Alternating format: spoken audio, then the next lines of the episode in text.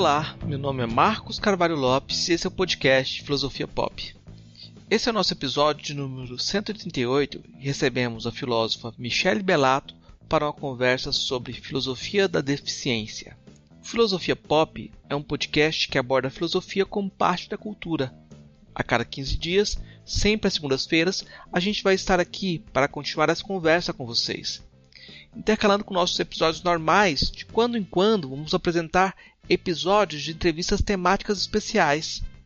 O podcast Filosofia Pop está presente em outros canais da internet. Você pode encontrar os episódios, mais textos e informações no site filosofiapop.com.br. Temos também um canal no YouTube, perfil no Twitter e página no Facebook. No Instagram, nosso perfil é podcast Filosofia Pop, tudo junto. No nosso canal no YouTube, estamos colocando alguns cortes de episódios e em breve deve rolar uma série especial. Assine e acompanhe também nosso trabalho no YouTube. Você também pode mandar um e-mail para a gente no contato filosofiapop.com.br. Faça seu comentário, dê sua sugestão, compartilhe os episódios e, se puder, participe da nossa campanha de financiamento coletivo no Catarse. O endereço é catarse.me barra filosofia pop. A contribuição mínima que pedimos é de R$ reais mensais. Continue esse diálogo. Vamos então para a nossa conversa com Michele Bellato sobre filosofia da deficiência.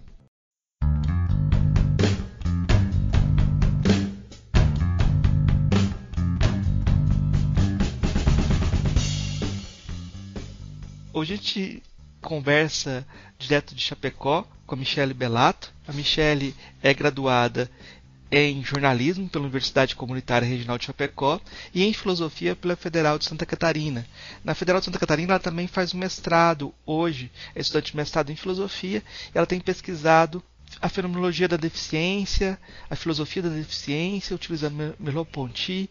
Eu vou perguntar para a Michelle de início, no início da nossa conversa, o, o que levou a ela a pesquisar esse tema. Vou só primeiro cumprimentar as pessoas que tiverem, que forem ouvir e dizer que é um, um prazer estar aqui nesse podcast. Então, o primeiro motivo que me levou a estudar filosofia da deficiência, que eu sou uma pessoa com deficiência. Eu tenho baixa visão. E eu, eu gostaria de, de estudar a minha própria deficiência na filosofia. E eu não sabia muito como fazer isso, não sabia como era, como era isso, mas eu comecei a me interessar por Merleau-Ponty, que é um fenomenólogo da percepção. Para mim já, né, já soou o, o título, a obra principal dele se chama Fenomenologia da Percepção, e eu me interessei muito por essa obra. Comecei a estudar, então, e notei que ele fala das experiências vividas. Então pensei, não, é, acho que é esse filósofo aí que eu tenho que, que estudar. Mas aí eu, eu pensei, bom, eu não posso falar sobre deficiência se eu não tiver um, uma base teórica também sobre deficiência. Não me basta, né, saber de um filósofo que, é, o qual eu posso usar nos meus estudos, mas eu também tenho que ter uma base mais geral sobre deficiência. Aí eu fui estudar as teorias da deficiência, que eu posso falar depois, que são os modelos, os modelos de deficiência, modelo social, modelo médico, modelo social, até chegar uh, na filosofia da deficiência e depois na fenomenologia da deficiência. Isso não foi exatamente nessa ordem que eu estou falando, porque ainda não tem. Aqui no Brasil ainda não, não se não se encontra assim, não se encontram trabalhos na filosofia da deficiência. Tem mais, acho que você vê aí um ou outro trabalho em algum evento, alguma coisa assim, mas é não tem uma área consolidada ainda. Então eu eu tive que buscar fora, né? Acontece muito quando a gente está na pós-graduação, né? Conforme as teorias da deficiência, também a filosofia da deficiência pelo que eu pude notar, está concentrada mais é, nos Estados Unidos e alguns países europeus. Eu, estudando as teorias, fui saber que o Merleau-Ponty, esse filósofo que eu estudo, ele é usado como, como o autor base, assim, na fenomenologia da deficiência. Então, opa, eu fui para o caminho certo, meio que sem saber que eu estava eu tava no autor certo sem saber.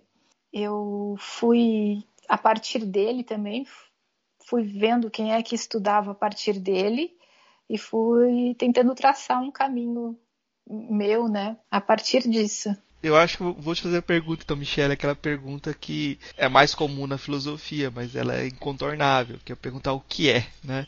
E aí eu vou te perguntar sobre o conceito de deficiência. O que é deficiência, Michelle?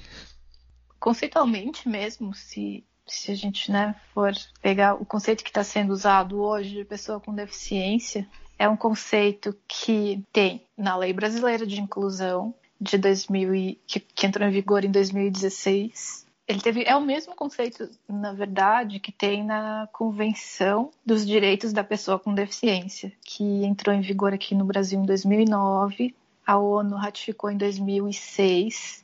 Na verdade, é, essa convenção ela traz uma definição de pessoa com deficiência, né? Que a deficiência é sempre associada a uma pessoa, né? Então, mas primeiro vem a pessoa. Pessoa com deficiência são aquelas pessoas com impedimento de longo prazo de natureza física, mental, intelectual e sensorial e interação com as demais pessoas.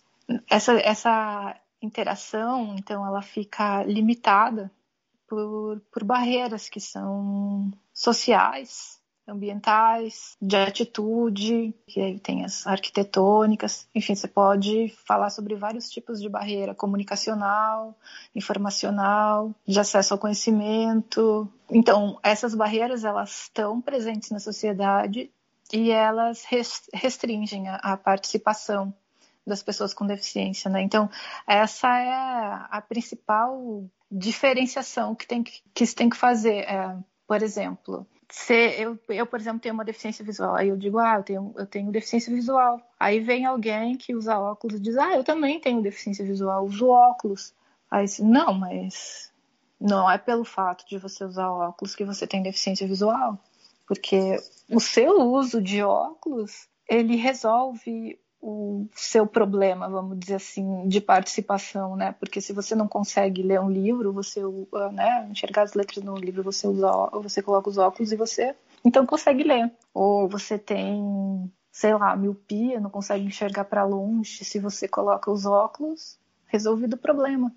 Então, não é deficiência. A deficiência, ela não, ela não é, ela não tem uma resolução, uma resolução ela não tem uma resolução médica, não dá para fazer cirurgia, não dá para tomar remédio, você tem que conviver com aquela situação. É, e essas restrições que essa situação te, te impõe, digamos assim, digamos assim, é o que caracteriza a deficiência. Essas restrições que você tem em contato é, com o mundo que você vive, né? Não é você sozinho, é sempre você em contato com, com o ambiente, com o mundo, com as pessoas. E isso que isso também é considerado para avaliar o que é deficiência, né? Não é simplesmente, uh, não, não são simplesmente as características do seu corpo, de como você pensa, ou de como você age. É um conjunto que é que é avaliado, mas isso nem sempre foi assim. É, esse conjunto que é o corpo, o seu corpo, com as suas características, em interação com a sociedade e tudo que a envolve, passou a ser considerado para avaliar o que, que é deficiência com o Código é, Internacional de Funcionalidade, ou a Classificação Internacional de Funcionalidade, que é a CIF, CIF, CIF que entrou em vigor, é, é um documento internacional que entrou em vigor nos anos 2000, se não me engano foi em 2002, para atuar junto com a classificação internacional de doença, que, que é a parte médica que avalia a deficiência, né? Então, tem todo um caminho histórico, mas em, em termos da CID, que é a Classificação Internacional de Doença, as deficiências, ou a deficiência de modo geral, é considerada no âmbito da doença. e com a CIF ela passou a ser considerada é, no âmbito da saúde, tanto que o envelhecimento, por exemplo, passou a ser considerado deficiência, no sentido de que, bom, se ou quem chegar a, a envelhecer, né, se chegarmos lá, provavelmente teremos, teremos alguma deficiência. E então é, ela tem que ser tratada como algo que é inerente à vida de todo mundo, né? não como algo isolado, muitas vezes, no âmbito particular mesmo, né? no âmbito privado. Você comentou que você mapeou teorias é, da deficiência. Eu queria que você comentasse um pouco desse mapeamento que você fez de teorias. Posso começar dizendo que a deficiência ainda vista ou compreendida, entendida como ela é hoje, tem uma herança muito forte da modernidade. E aí falamos de novo do, da classificação internacional de doença, que foi na, na modernidade que surgiu, que surgiram os hospitais, o, o, homem, entre aspas, né, no sentido de ser humano, passou a ser o centro das ações, não tinha mais a mística ou a religião como estava presente até a Idade Média. E aí a questão da deficiência passou a ser do domínio médico. Ela começou a ser tratada como uma doença, né, como uma patologia. Eu digo deficiência de modo geral, mas todas, né? É, deficiência física, surdez, cegueira, porque de modo geral as deficiências elas vêm, elas são por causa de uma doença, elas são consequências de uma doença, mas diferentemente de uma doença, elas não têm cura, entre aspas, né? Porque não, não, não, não tem cura, não tem, não tem cura como gostaria e como a medicina trabalha para. Né? A medicina clássica, tô falando hoje em dia já há outras pers perspectivas.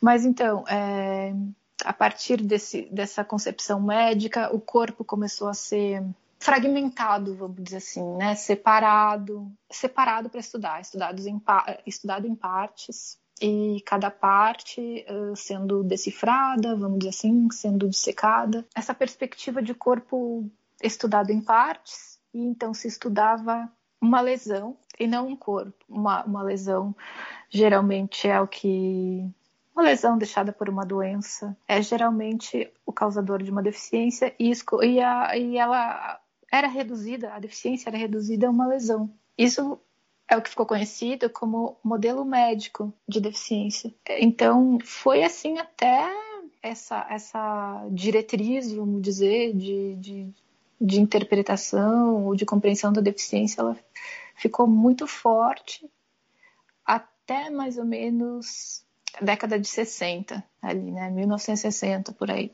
Aí então começaram a aparecer movimentos sociais de pessoas com deficiência começaram a exigir direitos conforme o direito de igualdade com, a, com as outras pessoas. Começava a se, se configurar o que se chamou, que depois ficou conhecido como o modelo social da deficiência. Esse modelo, então, ele separa, separou vamos dizer assim, a lesão da deficiência.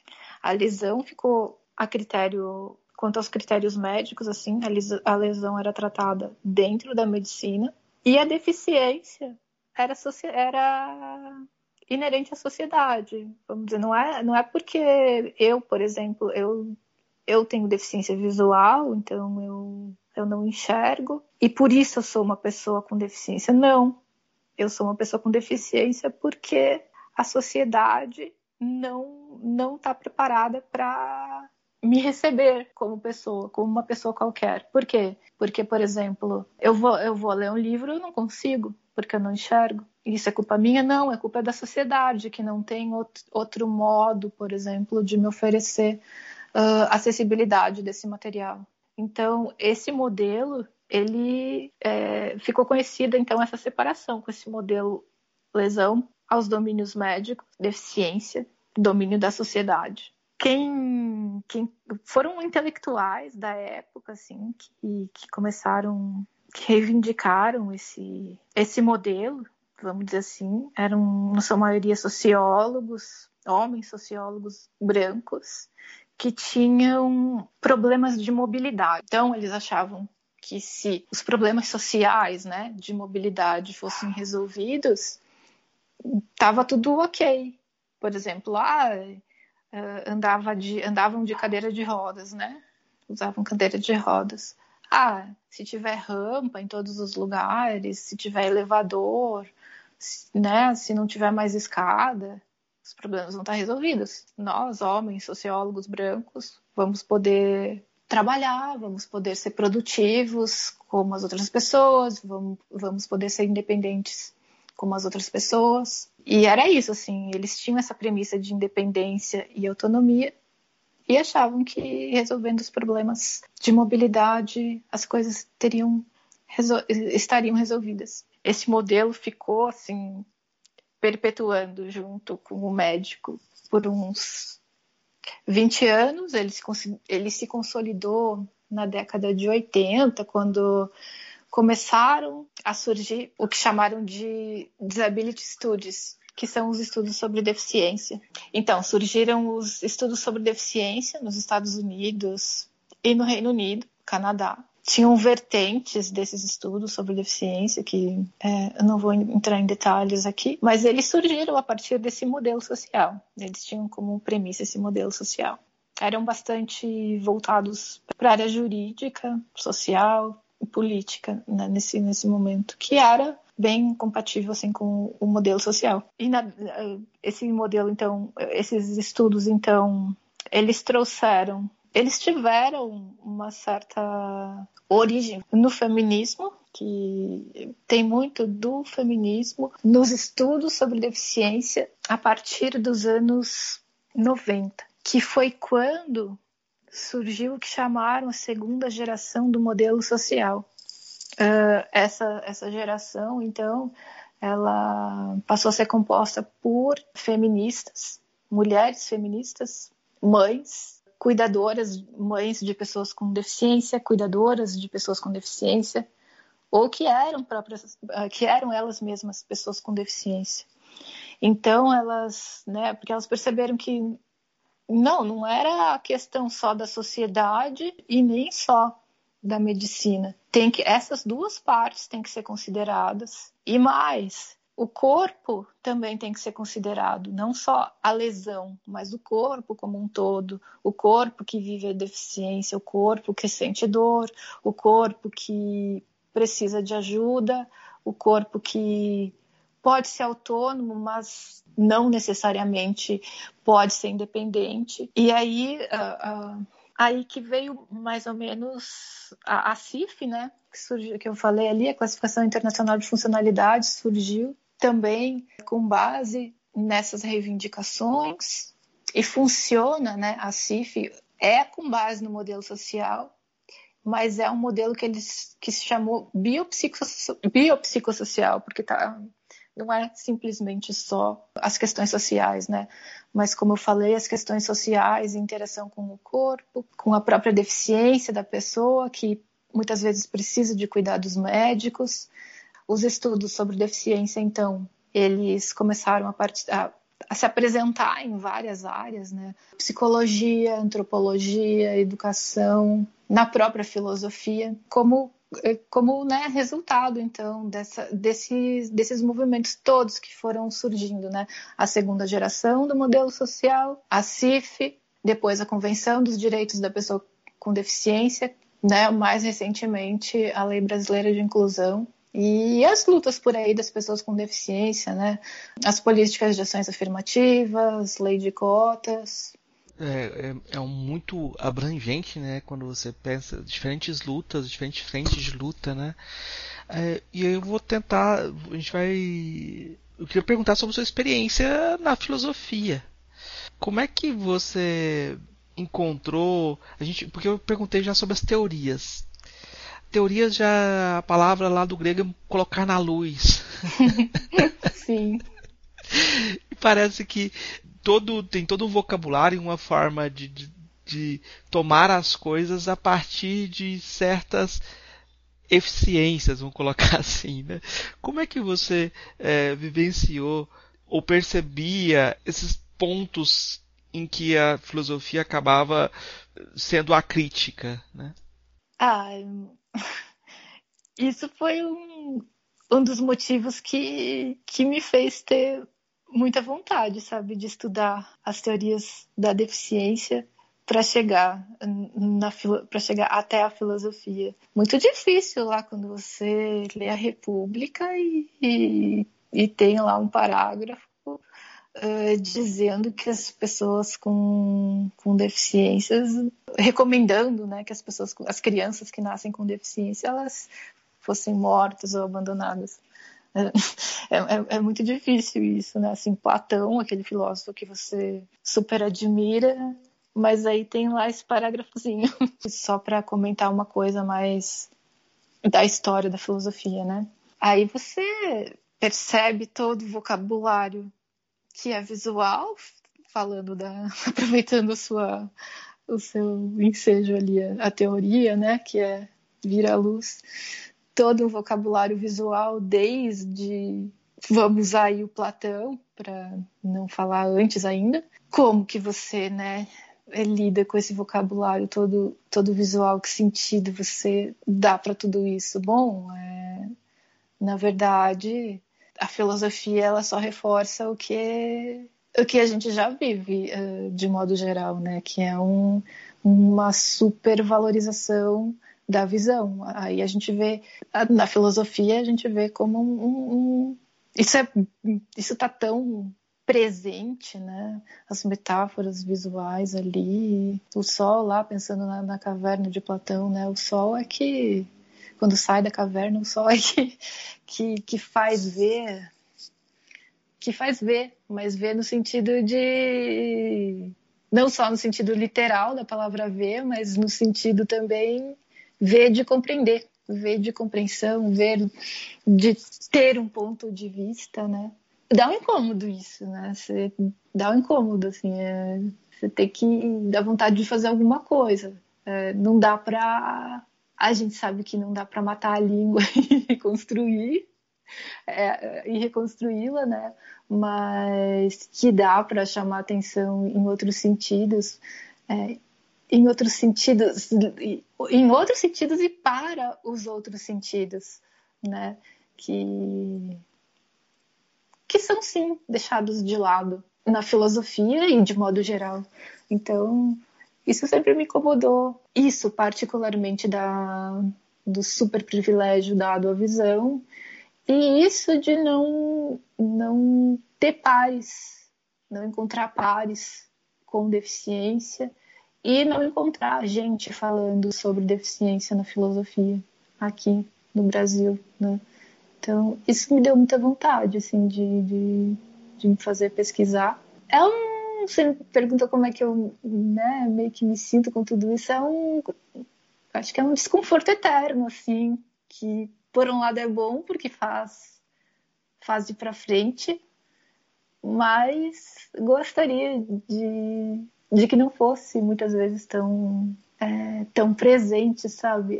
Esse, essa centralidade num tipo de perspectiva e aí eu falo também de uma perspectiva que é do, da própria construção e apresentação de conhecimento, né, para a qual a gente é moldado, sempre impessoal, sempre do, de um modo determinado, é, não pode, sem, não respeitando, na verdade, outras formas de construir e expressar o conhecimento e não respeitando também o, o modo que os corpos se apresentam, né?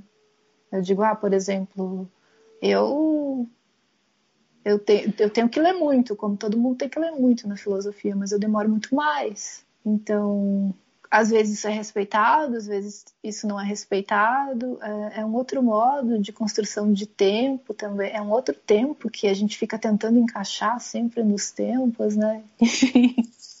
não sei se eu respondi. Deu para ter alguma ideia. Agora, minha curiosidade é como você encontrou um, o Merleau-Ponty. E eu vou te pedir para explicar quem é Merleau-Ponty, porque não é um filósofo dos, dos mais é, conhecidos para o público em geral, né? E como você encontrou na filosofia do Merleau-Ponty uma ferramenta para pensar a deficiência? Bom, então eu vou começar dizendo quem que é, quem foi, né, o Merleau-Ponty, assim, O Merleau-Ponty, ele é um filósofo contemporâneo. Ele é, se não me engano, 1908 a 1961. Ele, ele viveu entre esses anos, né? Ele morreu cedo. Ele é um, um sucessor do, do Russell, para quem, bom, também não vai, talvez né, as pessoas não conheçam, mas é é um fenomenólogo, né? É o, é o pai da fenomenologia, vamos dizer assim. Só que ele, ao contrário de. Não, não exatamente o contrário, acho que não é essa palavra. Ele não. O Russell, por exemplo, ele não. Ele não considerava o corpo, o papel do corpo na sua filosofia, na sua fenomenologia. O diferencial do Merleau-Ponty é essa fenomenologia do corpo que ele faz, né, principalmente na, na obra dele mais importante, né, que eu falei antes, a fenomenologia da percepção. É, ao fazer uma fenomenologia da percepção, ele faz uma fenomenologia do corpo. E o que, que ele quer, então, um, combater, ou o que, que ele quer com essa fenomenologia do corpo? Ele quer que o corpo seja considerado nas ciências, na psicologia, é, que são as áreas que ele mais que ele conversa. Então ele conversa muito com, com Descartes, um filósofo moderno, subjetivista, né? Que autor, né, daquele daquela frase lá, penso, logo existo. Então essa frase, vamos dizer, é uma frase que mostra a separação que está em Descartes entre corpo e mente, ou corpo e alma.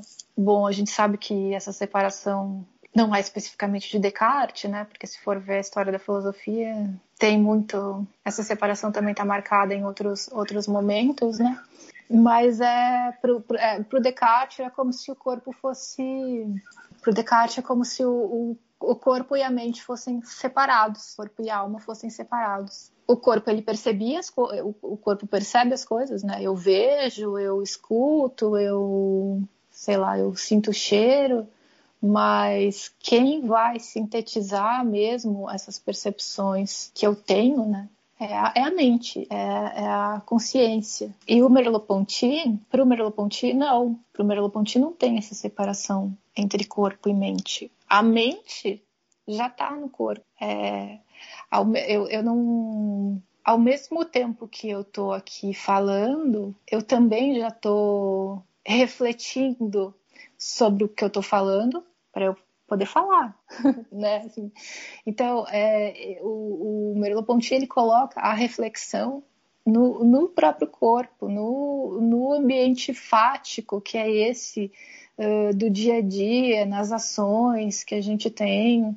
Para ele, o que importa é as experiências que você vive com o seu corpo e interação com o mundo. Essas experiências são a primeira, eh, vamos dizer, expressão do, do conhecimento e não aquilo que as ciências falam, por exemplo, né? Eu compreender se eu quero ir daqui daqui onde é que eu tô, da minha casa até o outro lado da rua, eu, eu simplesmente vou. Eu não fico contando quantos passos que eu tenho que dar para ir até o outro lado da rua, né? Eu não sei exatamente quantos metros que são. Se fosse pensar, por exemplo, de uma perspectiva científica ou matemática, seria isso, assim, eu ir até para eu ir até o outro lado da rua, eu tenho que saber quantos passos eu tenho que dar, eu tenho que saber quantos metros tem, quanto espaço tem para eu poder me mexer e não bater em nada e não, né, não, sei lá, não ser atropelado por um carro, atravessar a rua.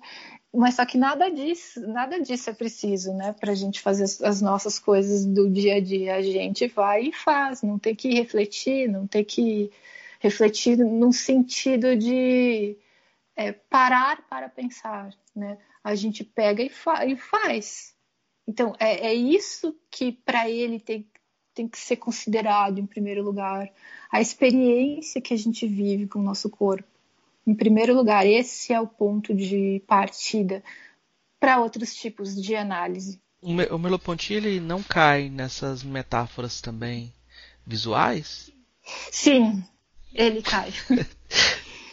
ele usa muito, né? Tanto que ele tem um livro muito bonito chamado Olho e Espírito, o outro muito bacana também, chamado Visível e Invisível. Então, ele, ele cai bastante nessas, nessas referências, inclusive ele usa ele usa a interação entre os dois olhos para explicar a, a intersensorialidade, né? Que é o funcionamento de todos os sentidos juntos, é o funcionamento do corpo todo junto, né? É, ele cai muito e só que ao mesmo tempo que ele cai, ele também critica esse posicionamento, né? Porque ele, por exemplo, diz que ver é aprender a ver, né? E ver, ver por exemplo, a gente pensar ah, ver, ver é aprender a ver. Não, eu abro o olho e já estou vendo, né? Eu tô abro o olho já vejo, já sei que na minha frente tem ali o computador e se eu olhar para fora tem uma árvore, não preciso aprender, é só abrir o olho e ver. Não, a gente aprende a ver desde que a gente nasce, né? A gente já tá, a gente começa a aprender a ver. A gente é estimulado pelos nossos pais, sei lá, as pessoas que, que nos criam, a gente é estimulado pelo ambiente mas é feito de um modo tão natural que parece que, que é automático, né? Mas não, ver é aprender a ver, como ele diz. Por exemplo, por que, que tem pessoas que notam, é, que veem certas coisas e outros não? Alguém que entende de arte, por exemplo, vai olhar um quadro, além de perceber de que época é aquele quadro, de que estilo é aquele quadro, as cores do quadro, não vai ver simplesmente as cores do quadro, né? Vai, tem to, vai perceber todo um contexto junto com esse quadro e aprender a ver para ele nos dois sentidos mesmo, tanto de no sentido físico mesmo, de aprender a ver as coisas, de ser estimulado e aprender a ver as coisas, como no sentido que vê envolve todo um contexto que você traz desde que você nasceu e, e que já estava antes de você. Então você já incorpora isso no seu modo de ver e também no seu modo de ouvir, no seu modo de falar, no seu modo de, de sentir mesmo as coisas, né? Então, nesse sentido, é nesse sentido, e é esse sentido que eu gosto, e é esse sentido que me faz usar ele também, né, o Merleau-Ponty, é, é isso, essa, esse alargamento, vamos dizer, do visível ou da visibilidade, né? Ele não coloca, por exemplo, o visível e o invisível como algo, como contraditórios, mas como não como exatamente contraditórios, mas como sendo que um precisa do outro para poder existir, sabe? É, é uma tensão interessante, assim. Eu fiquei pensando aqui que eu me descobri daltônico há uns 5 anos. Eu não sabia que era daltônico, assim. e eu fiquei pensando na limitação que a gente tem mesmo de se aprender a ver, sabe? Porque eu não distinguia certas cores. E eu não sabia que eu não distinguia certas uhum. cores. Sim. Assim como eu acho que tem algumas pessoas que têm ouvido musical e outras pessoas, por mais que tentem, não vão ter o mesmo ouvido musical. Então. Não. E, é. e aí a gente fica pedindo talvez um padrão universalizável, ele não existe, porque as experiências são muito situadas a partir dos corpos de uma forma muito específica às vezes. É, por mais treinamento que eu tenha para ver um quadro, vai ter um espectro de cores que eu não vou conseguir pegar. E e vai, vai ficar assim. É. Eu acho que. Desde uma coisa mais simples, né? Uma coisa tão boa, por exemplo, ah, eu tô vendo uma maçã e você tá vendo a mesma maçã. A gente vê que aquela maçã é vermelha, que ela, sei lá, tem um cheiro doce e que ela é redonda, mas essa maçã vai me remeter a, a certos significados, vamos dizer, a certos sentidos, e para você é outro. Por exemplo, você pode detestar a maçã, eu posso adorar a maçã, né? Porque e, e aí isso vai isso vai influenciar no modo como a gente uh, vai perceber, né? Essa maçã vai ver. não é? É, e eu acho que aí tem um, um, sentido interessante que você colocou, porque um sentido de sublime, sabe? De uma busca até estética, porque aquilo que me afeta esteticamente vai ser diferente se eu tenho um ouvido musical, se eu não tenho um ouvido musical. E, e eu diria até que dá para você colocar que existe uma espécie de percepção espiritual. Tem gente que é, questões religiosas são muito importantes, para outros não são tão, não tocam tanto. E aí a gente vai ter que explicar isso de alguma forma conectado com o corpo, né? Vai ter que é, entender isso de acordo com um monte de narrativas que se vinculam ao corpo, né? Que constroem a corporeidade, né? Com as vivências que a gente teve, né? Desde que nasceu. As experiências que a gente foi acumulando, né? É, o, o Merleau-Ponty, ele diz isso, né? Que a gente uma das ele diz que a gente é um acumulado de um acúmulo né um acumulado de experiências a gente estava falando de experiência e como elas se vinculam ao corpo e aí eu vou te perguntar justamente sobre uma coisa que você insinuou no começo da conversa que eu acho importante aqui que é a vinculação entre a filosofia da deficiência e o feminismo né? Como que você encontrou é... essa vinculação, esse diálogo? Bom, as teorias da, da deficiência, é, os estudos sobre deficiência, né, os disability studies, ele, eles têm uma marca muito forte do, do feminismo. Né? Tem os Feminist Disability Studies. Então, essa questão da, do gênero, né, por exemplo, que é uma das questões do feminismo, ela tem muito a ver com a questão da, da deficiência, no sentido de que, bom, o gênero é, é, algo que me constitui, né? A deficiência também é algo que, que me constitui. É aquilo que as mulheres, não só as mulheres, né? Porque gênero, enfim, gênero, bom, gênero tem dois, né? Masculino, feminino. E tem aqueles que se dizem, que se identificam como neutros, né? Não, não sei se dá para considerar um terceiro gênero aí. Com esse, esse movimento todo que as mulheres, né, as feministas tiveram que fazer para conquistar direitos, para conquistar seu lugar de fala. É um termo bastante usado, mas que é, é isso mesmo, no fim. O papel também do, dos próprios corpos, né?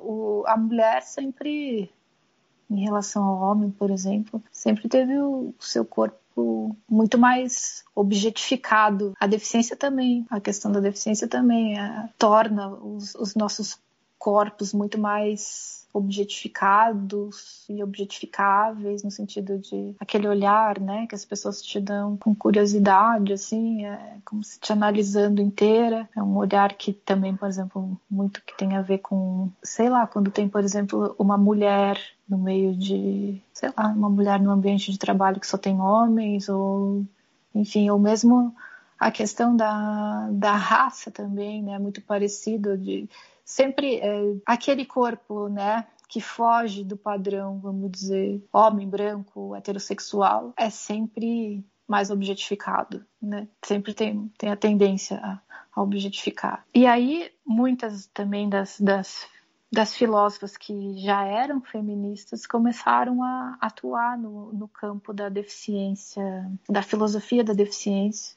Né? Uma das ou a precursora foi a, a Eva Kitei. Ela, ela teve uma filha com uma deficiência cognitiva bem rara e séria. A filha dela não nem conseguiu a, a falar, nem conseguiu aprender a falar, assim. Então, a partir daí ela começou a ela que já escrevia, né, no ambiente filosófico e já escrevia, então, com esse, com esse viés feminista, levou isso para a filosofia, né, assim, a, área dela é muito ética do cuidado e também a questão da, da justiça, né, justiça social. Outras filósofas também, como Anita Silvers, a Shelley Tremaine, eu não sei a pronúncia do sobrenome dela. Ela é uma canadense, eu não sei se é francês ou inglês. Susan é, Wendell também, que escreveu um livro chamado O Corpo Rejeitado, na década de 90. Acho que é ali no contato com, do feminismo, né?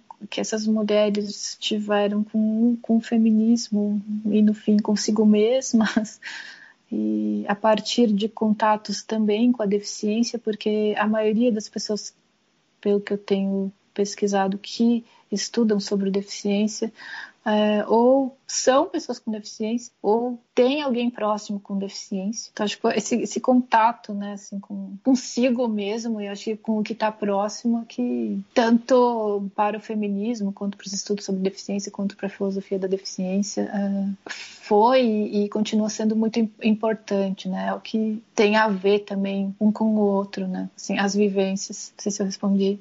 É, eu acho que aí tem uma coisa bem interessante quando você fala dessas narrativas que são feitas geralmente por pessoas que têm deficiência ou que têm alguém próximo com deficiência, né?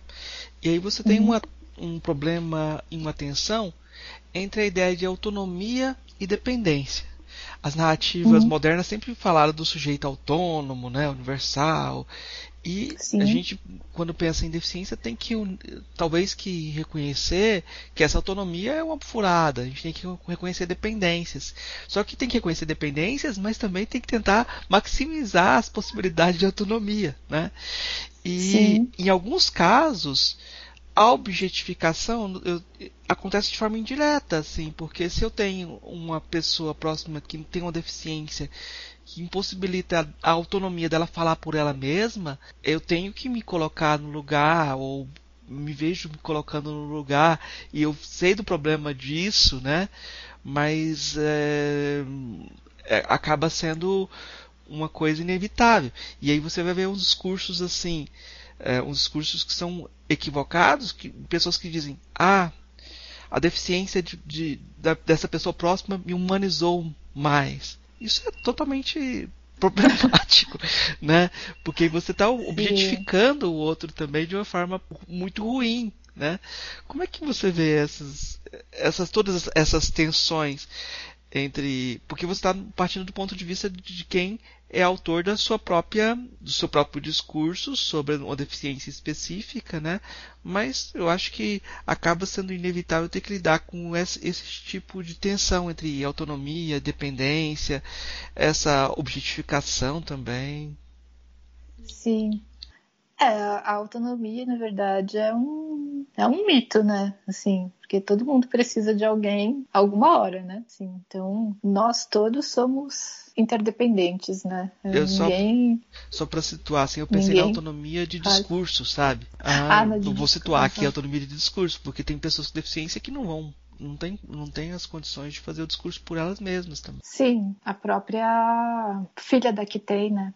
Eva Kitei, por exemplo, se, se não fosse né, a, a Eva como mãe dela e filósofa, não, não sei como, como alguém falaria por ela, né? Não sei. É, acho que aí a gente tem que. Vai ter, né? Sempre gente falando por pessoas com deficiência, mas eu fiquei me lembrando aqui do, do lema, né, que, que veio ali com, com os estudos sobre deficiência, né, que é no, nada sobre nós sem nós. Ainda bem que eu lembrei disso, é um, é um lema super importante, né, digamos, com isso se quer dizer que não são os outros que têm que decidir o que, que é melhor ou pior para a gente, né, é a gente mesmo ou quem está envolvido, né? Acho que aí, aí vem esse caso, por exemplo, das pessoas que não conseguem não conseguem se comunicar, né, por elas mesmas. Então, alguém vai ter que alguém teria que fazer esse papel, né? Aí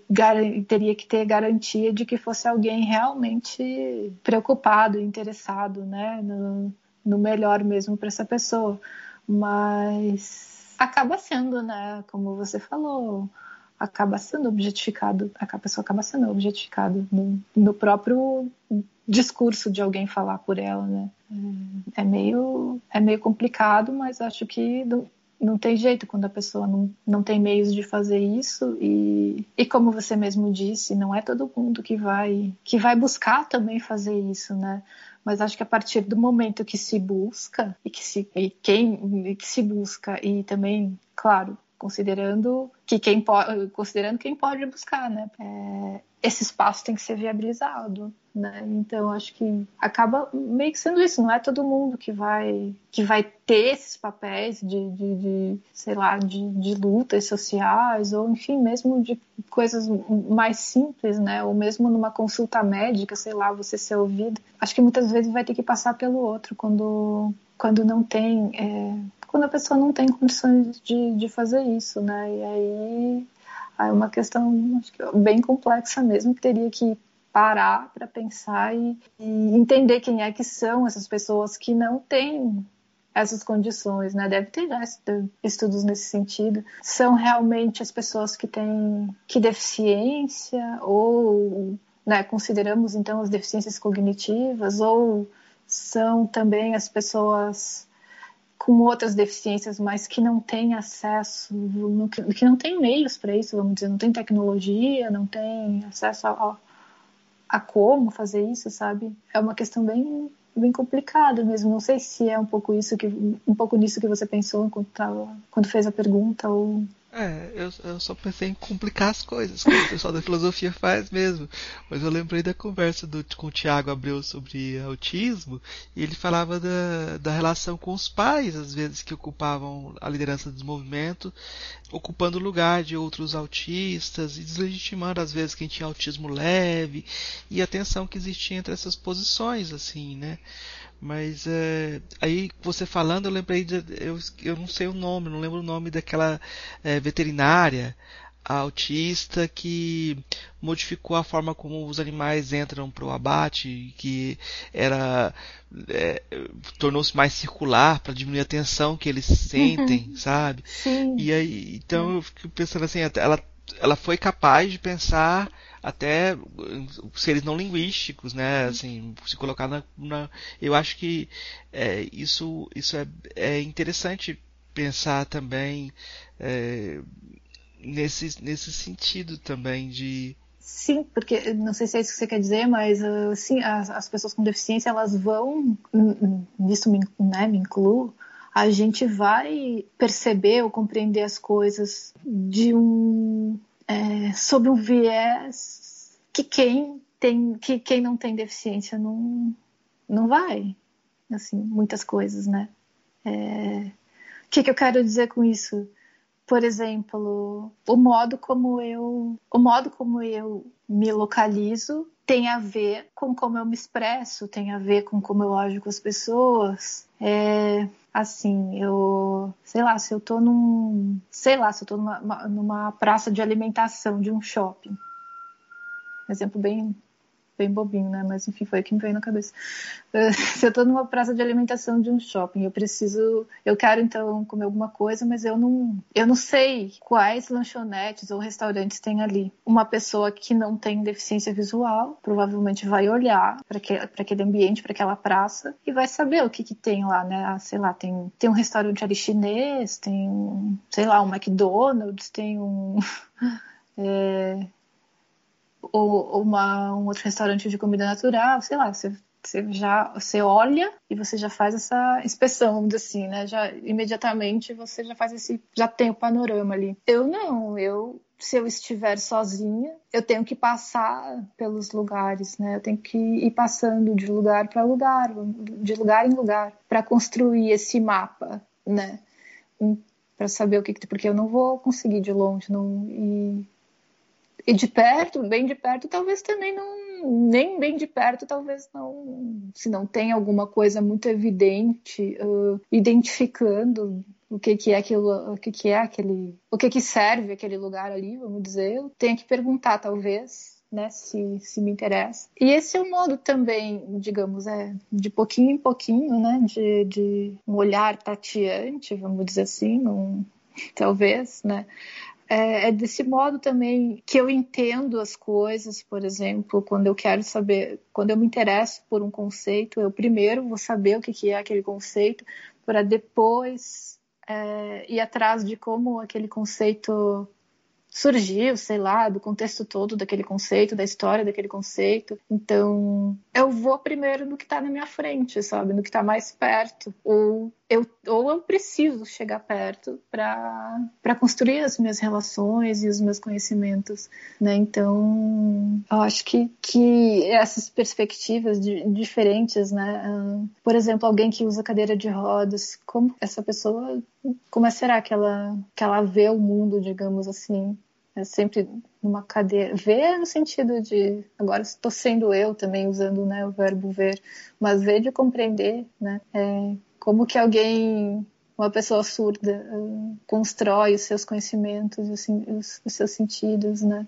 É, essa, essas perguntas, elas são muito instigantes e elas levam a, a todo o universo de narrativas de deficiências ficcionais, assim. Eu tô pensando uh, nos X-Men. eu tô pensando em um universo de narrativas, Sim. que eu tô dando esse exemplo, mas as pessoas não pensam na, no universo da deficiência imediatamente quando veem essas narrativas sobre mutantes, etc. Porque quando você o X-Men, por exemplo, uh, o professor Xavier é cadeirante, mas os outros não. Não, não são explicitamente, né?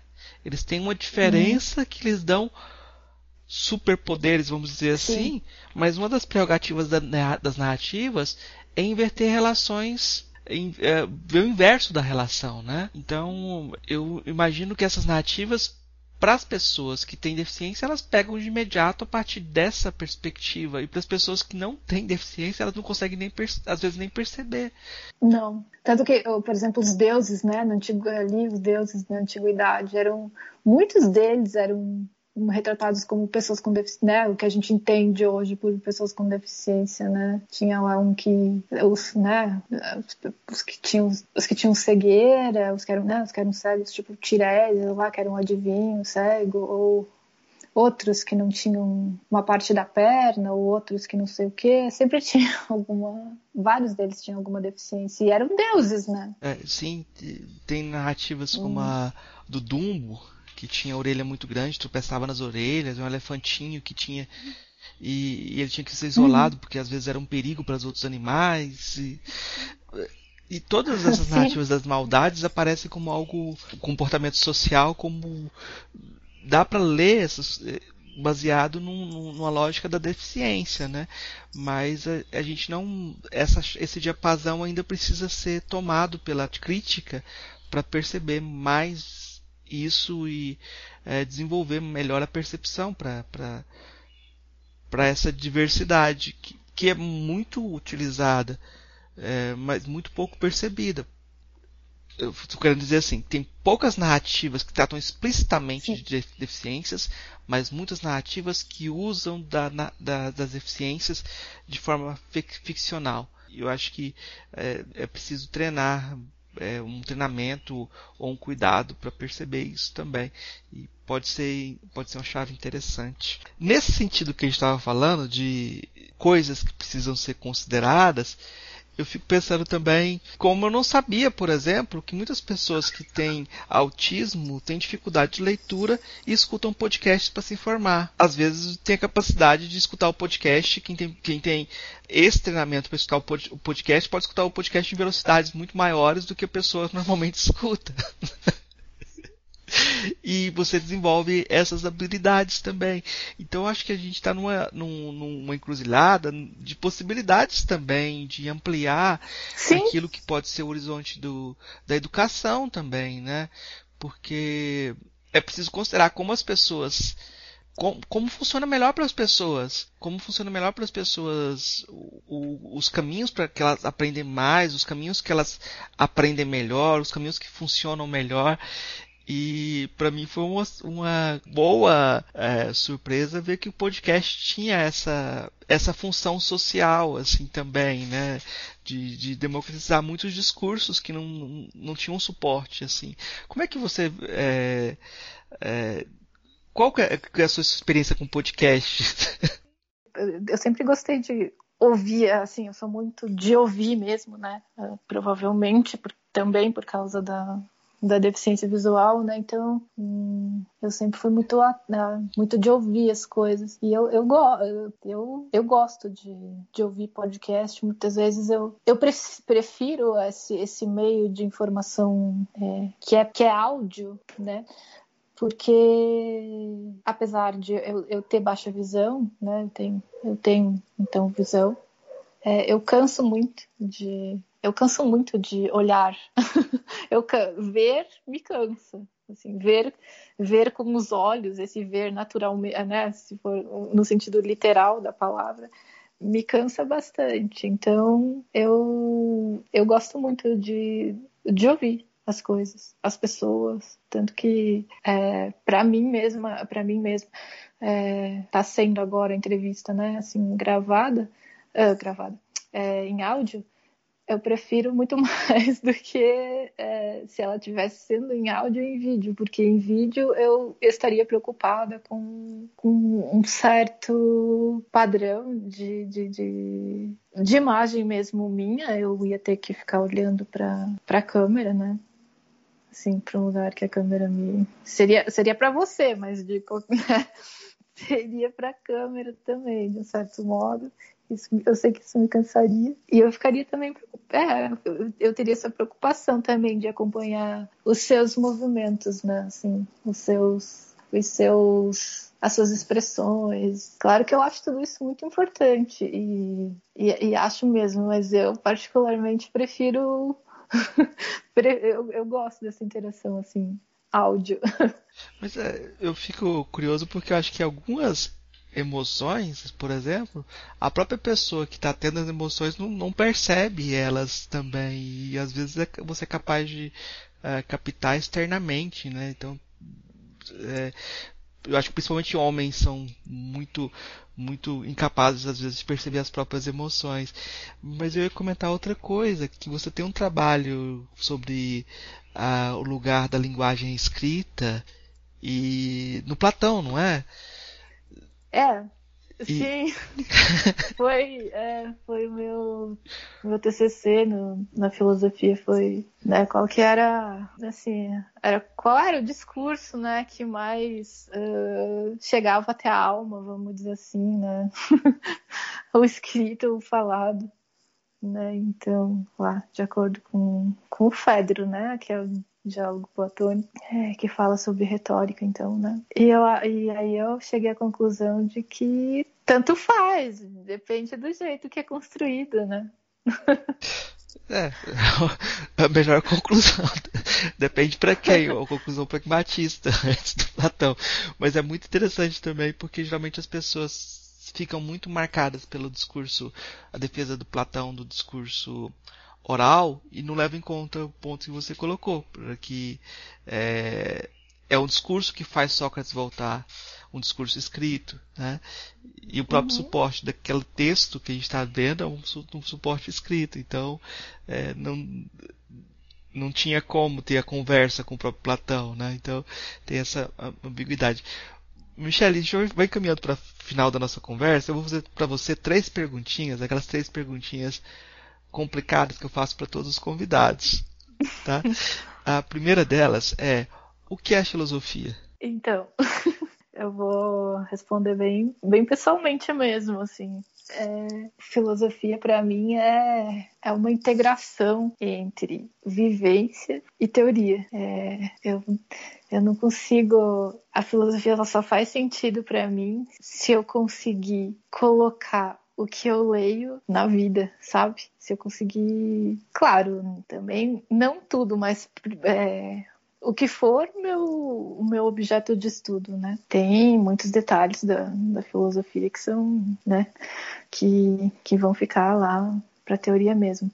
Mas para mim, o que me interessa é essa filosofia que eu consigo perceber no, no dia a dia, que eu consigo que eu consigo mesmo fazer a interação daquilo que eu vivo com aquilo que eu leio, daquilo que eu leio com aquilo que eu vivo, não, né? tanto faz a ordem. Então, para mim é isso, assim, é, é, é, essa, não é mescla que eu quero dizer, mas é, é, é essa circularidade de saberes, assim, que não tem como você tirar da, da prática, sabe? Merleau-Ponty só faz sentido para mim, né, por exemplo, porque eu consigo eu consigo entender os conceitos dele na minha prática, né, na minha vida, assim. Então... Das filósofas ou filósofos, filósofos que você conheceu pessoalmente, qual foi o que mais te impressionou? Eu fiquei bastante impressionada com a Marilena Chauí. Em 2018, eu assisti a um congresso sobre Merleau-Ponty no qual ela estava e eu já tinha lido coisas dela, inclusive eu, ela é um dos filósofos que ela estuda é Merleau-Ponty né? Mas eu sentia, eu sentia dela, assim, uma força tão impressionante, tão impressionante. Tanto que eu, eu não resisti e depois eu fui, depois que eu assisti a palestra, eu fui cumprimentá-la. Fiquei com muita vontade de cumprimentá-la. Uh, e daí ela me deu um abraço, assim, eu senti aquela força tão. Nossa, uma força que eu nem sei explicar. Então, pela, pela trajetória de vida que eu, né, dela, assim, que também desde política, né, filosófica mesmo, que não está desvinculada a uma outra, é, até a, os textos dela, hum, gosto muito dos textos dela, da linguagem, assim. Então, o que eu conhecia uh, uh, uh, nos textos, vamos, vamos dizer, aquela força que eu percebia nos textos, eu percebi nela, nas palavras dela e pude sentir no abraço também. Tá ótimo. Qual a sua filósofa ou filósofo favorito? Merleau-Ponty? é Merleau-Ponty, né? Pode ser que no momento, né? Mas já faz tempo. E apesar de eu ter várias críticas também, não é porque eu gosto dele, porque ele é meu preferido que eu, que eu não tenha críticas, né? Mas eu, eu diria o Merleau-Ponty, sim. Então, ô Michele, vou te pedir então indicações para os nossos ouvintes. O que você quiser indicar de filme, música, uh, o que você quiser indicar, livro, sei lá. É, para quem se interessa por, por deficiência, um livro muito importante, assim, um livro indispensável, fundamental, não dá para não ler. É um livro chamado O que é deficiência, da Débora Diniz. Ela é antropóloga que trouxe os estudos sobre deficiência para o Brasil no começo dos anos, no começo da década de 2000. Já que falamos da, da Madeleine Chauí, me lembrei de um texto que eu gosto muito dela, inclusive que ele fala sobre visão. Mas é um texto muito lindo, que é Janela da Alma, Espelho do Mundo. É, acho que vale a pena. Foi uma conferência também que ela fez. Podcast eu ouço bastante variados, assim, não tenho muito. A não ser o filosofia fazendo propaganda, mas é verdade, eu procuro acompanhar mesmo. Ah, Deu um branco total aí, deixa eu me lembrar de coisas interessantes. Eu acho que uma coisa que é importante que a gente venha, veja, principalmente o pessoal da filosofia, é que esses temas, igual a filosofia da deficiência, eles estão aí, estão sendo pensados apesar dos filósofos. Apesar das filósofas também. Essa responsabilidade aí não tem gênero. As pessoas estão pensando esse assunto e talvez a filosofia não chegou neles porque não não está prestando atenção no que está acontecendo. Então, por exemplo, o episódio que a gente fez 100 sobre autismo do Tiago Abreu, ele é jornalista, mas tem várias questões filosóficas que ele tratou ali que a gente precisa aprender a ouvir e aprender a pensar com, pensar junto, procurar esses temas como eles estão acontecendo, né? Sim. E, eu acho que não é só o caso do autismo, né? De todas, é, é, de, de tudo, né? É, acho que tem, tem muita gente que tá na pelo menos pelo que, pelo que me parece, né? Tem muita gente que tá na filosofia e acha que filosofia é filosofia pura. Que é só filosofia, que não é a filosofia em contato com nada. Só com ela mesma. Mas muito pelo contrário, né? É, acho que para tornar a filosofia uma área, um, uma área rica de reflexão, ela tem que ter contato com outras áreas. Né? Não tenho, eu não, não consigo, não consigo pensar em trabalhar filosofia sem ela estar tá em contato com outras questões, né? Por exemplo, eu mesmo estudando deficiência, eu fui para várias áreas, para né, li coisas de várias áreas. Falei com gente de várias áreas para porque para poder voltar para a filosofia, digamos, acho que só, é, eu só consigo ficar na filosofia porque eu, eu consigo sair dela, mas não sair dela para é, não sair dela completamente, mas ter essa liberdade de passar, passar pelas outras áreas também, de conversar com as outras áreas, de interagir com as outras áreas, né? Acho que falta isso falta isso, assim, mesmo. Fa falta, mas uh, eu queria só lembrar assim, que eu conheci a Michelle num evento que ela prometeu, promoveu junto com o Matheus Capello, que eles eram estudantes ainda na, na graduação. Eles fizeram uma, uma, a segunda semana de filosofia pop que eu participei, então eles fizeram dois anos pelo menos de, de, de evento, né? e trouxeram muita gente e, e, forçaram os professores dele a tratar de temas que não não eram aquilo que eles faziam no cotidiano, né? É, dessa, dessa, dessa, desse evento eu, eu, nesse evento eu tenho uma lembrança muito interessante de falar sobre Engenheiros do Havaí e Legião Urbana e ter uma banda tocando junto. Não sei se funcionou muito bem não essa interação, mas foi algo que quebrou o, o padrão e isso já é, já é por si só importante. Eu vou indicar também, queria indicar um, um um livro chamado Filho Eterno, do Cristóvão Tesa, né? que já virou é, filme, mas eu estou indicando o livro. eu estou indicando o livro, eu acho o livro que é muito potente. Eu, eu, tinha pensado em trabalhar com esse livro, mas acabou que eu não consegui fazer isso. Só por indicação também, eu, eu, eu eu acho que naquele evento que vocês fizeram, teve vários filósofos que participaram. Eu acho que seria interessante rememorar alguns e indicar para o pessoal o trabalho deles, né? O professor Augusto, uh, o professor Alexandre Mer participou falando de filosofia das artes marciais. A Márcia Tiburi participou. É, vocês trouxeram muita gente para. O professor Roberto Ru participou, né? Eu, eu acho que tem falando de Sim. música, inclusive ele tocou música pop ali também, né? É, ele tava na banda. Então, ele tava na banda. É, e em homenagem ao Matheus, eu vou fazer a indicação pra, pra do, do, do, Engenheiros do Havaí, né? Que é, foi um do, dos, dos motes da, da conversa que a gente teve aí. Ah, de... sim, você falou de música e parece que não vinha nada na minha cabeça, mas. Meu, Engenheiros do Havaí, Legião Urbana. É...